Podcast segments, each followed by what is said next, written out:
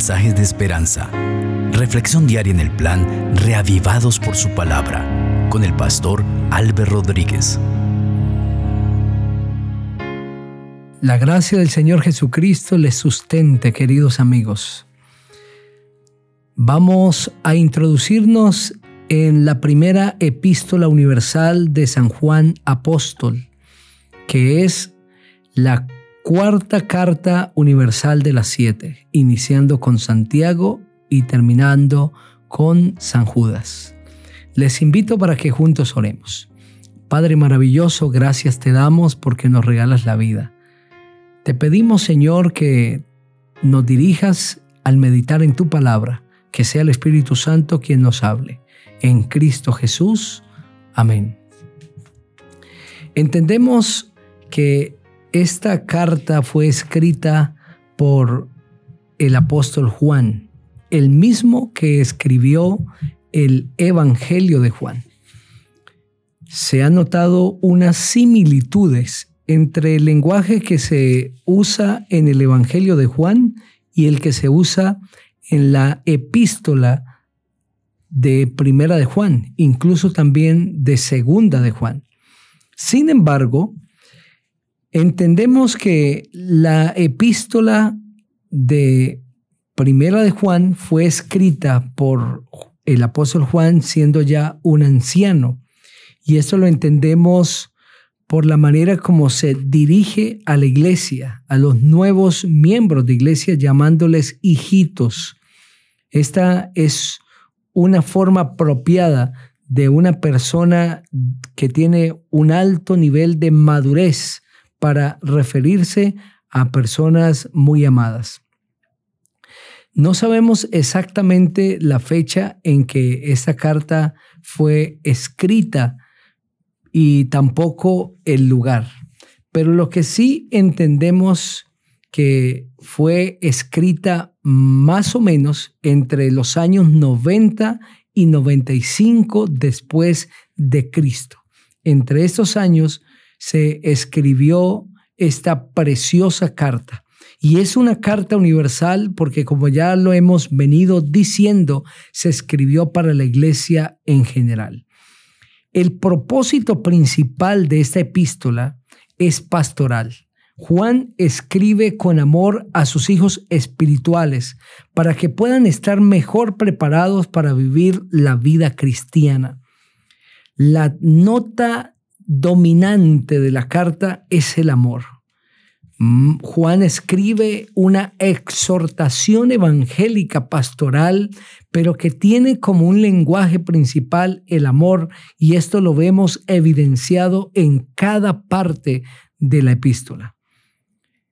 Juan es el discípulo del amor, así se denominó entre los cristianos su lenguaje muy amoroso. Hay quienes dicen que escuchar hablar a Juan era muy semejante a escuchar hablar al Señor Jesucristo. Cuando Juan escribe la carta, habían muchas herejías que perturbaban a la iglesia. Algunos que decían ser cristianos y que decían mantener la fe habían pervertido varias doctrinas del cristianismo. Y Juan escribe para contrarrestar ese peligro y esa amenaza contra la iglesia cristiana y para afianzar a los miembros de la iglesia en las doctrinas cristianas, en la enseñanza del Señor Jesucristo, de manera especial en aquellas que tenían que ver con la naturaleza divina del Señor Jesucristo.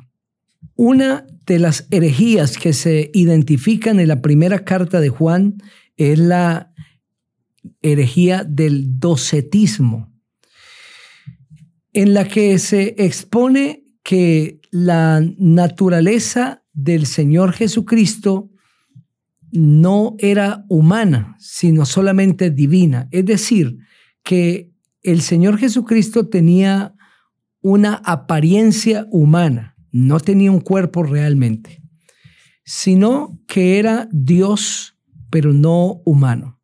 Otra herejía que estaba permeando a la iglesia en el tiempo en que Juan escribe la carta es la de Arriano, y a esta se le llamaba el arrianismo, enseñando que el Señor Jesucristo era humano, pero que no era divino, era lo contrario. El Señor Jesucristo era humano y no divino. Por lo tanto, debía ser estimado como alguien importante, como un profeta de la antigüedad, en, ese mismo nivel, pero no como Dios. Así que el apóstol Juan escribe su carta inspirado por el Espíritu Santo para enseñarle a la iglesia la doctrina del Señor Jesucristo y fundamentar a la iglesia frente a estas y otras herejías que estaban circundando. Vamos a leer el primer capítulo de esta maravillosa epístola. Lo que era desde el principio, lo que hemos oído, lo que hemos visto con nuestros ojos, lo que hemos contemplado y palparon nuestras manos tocante al verbo de vida, pues la vida fue manifestada y la hemos visto y testificamos y os anunciamos la vida eterna, la cual estaba con el Padre y se nos manifestó. Lo que hemos visto y oído, eso os anunciamos, para que también vosotros tengáis comunión con nosotros y nuestra comunión verdaderamente es con el Padre y con su Hijo Jesucristo. Estas cosas os escribimos para que vuestro gozo sea completo. Este es el mensaje que hemos oído de Él y que os anunciamos. Dios es luz y no hay ningunas tinieblas en Él. Si decimos que tenemos comunión con Él y andamos en tinieblas, mentimos y no practicamos la verdad. Pero si andamos en luz como Él está en luz, tenemos comunión unos con otros y la sangre de Jesucristo su Hijo nos limpia de todo pecado.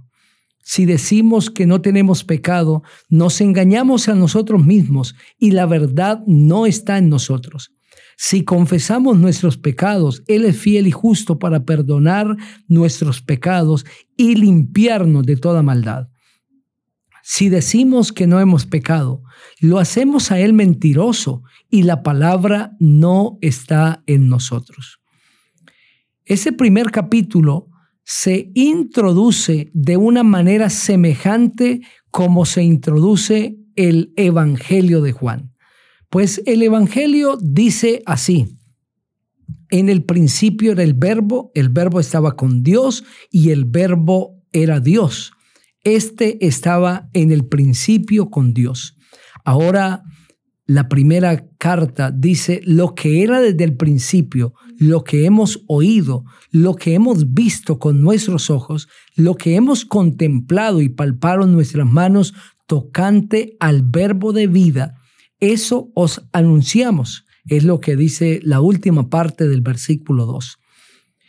La manera como se introduce el Evangelio y la primera epístola universal de San Juan Apóstol es semejante y es declarando, anunciando, afirmando la eternidad del Señor Jesucristo, su divinidad, su filiación con el Padre, su naturaleza divina y aquí Juan dice, lo que nosotros le estamos anunciando es lo que nuestras manos palparon y lo que nuestros ojos han contemplado. Juan no está escribiendo de un Cristo teórico que conoce por la experiencia de otros, sino de un Jesús con el que él caminó. Y en esta introducción nosotros entendemos que el Señor Jesucristo es eterno.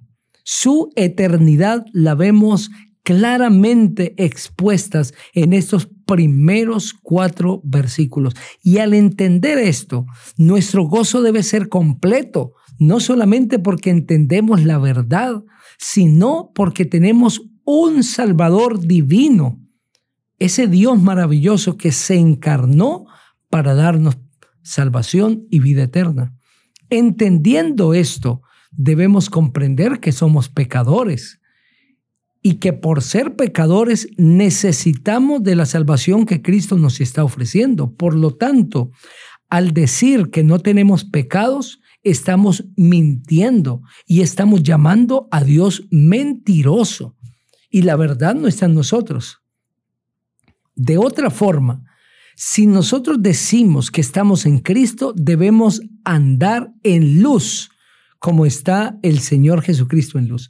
Pero si decimos que estamos en Jesús y seguimos en tinieblas, la verdad es que no estamos caminando con el Señor Jesucristo. Al confesar nuestros pecados a Jesús, al acercarnos a Él, comprenderemos que Él es fiel y justo para perdonar nuestros pecados y limpiarnos de toda maldad. Esto de que Él es fiel y justo significa que cuando Cristo me perdona, es por su fidelidad, es por su amor para conmigo. Y es justo porque su perdón no exime la justicia. O más bien, su perdón no está en contra del cumplimiento de la justicia, sino que Cristo me perdona habiendo él mismo en su cuerpo cumplido la justicia. Cuando Cristo me perdona es porque Él ya cumplió los requerimientos de la ley. Y no es que Cristo dice, voy a perdonar a, este ser humano y voy a pasar por alto lo que la ley demanda para el culpable. Cristo me perdona y me exime de las consecuencias del pecado porque Él ya vivió esa terrible experiencia de la muerte eterna, la consecuencia del pecado. Cristo ya pagó por mí. Por eso el texto bíblico dice, Él es fiel y justo para perdonarnos y limpiarnos de toda maldad. Querido amigo, acércate hoy a Jesús. No importa lo que hayas hecho. Hoy Cristo perdona tus pecados y te concede su gracia maravillosa y salvadora. Acércate a Jesús, pídele perdón y tendrás descanso en tu corazón. Te invito para que juntos oremos. Padre maravilloso, gracias por el mensaje de tu palabra. Que hoy cada persona que se acerque a ti pueda sentir el gozo de tu perdón. Oramos en el nombre precioso del Señor Jesucristo, nuestro gran Salvador. Amén. El Señor te bendiga.